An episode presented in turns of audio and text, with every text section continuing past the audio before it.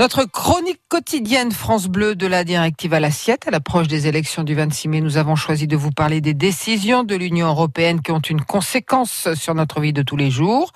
Aujourd'hui, Audrey Tison, vous nous présentez les règles européennes qui encadrent le commerce des fruits et légumes, parfois jusqu'à l'extrême. Une banane à la courbure anormale ne peut pas être vendue sous le nom de banane. C'est l'une des règles étonnantes établies dans les années 90.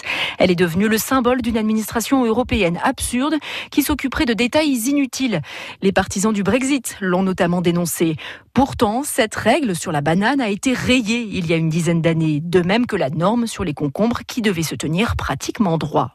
En fait, ces règles accompagnaient la mise en place du marché commun. Elles ont depuis été assouplies. Ce ne sont plus 36, mais 10 fruits et légumes dont l'aspect est réglementé. Citron, pommes, pêche ne doivent par exemple présenter aucun trou.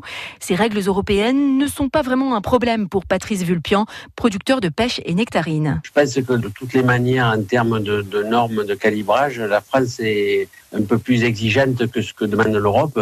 Donc euh, les décisions européennes euh, rarement impactent euh, notre manière de, de, fonctionner. Celui qui préside le syndicat des producteurs de fruits insiste aussi sur les exigences des centrales d'achat et supermarchés.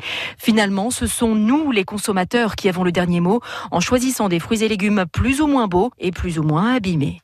Notre chronique de la directive à l'assiette, chronique France Bleu à réécouter sur francebleu.fr. Des valeurs de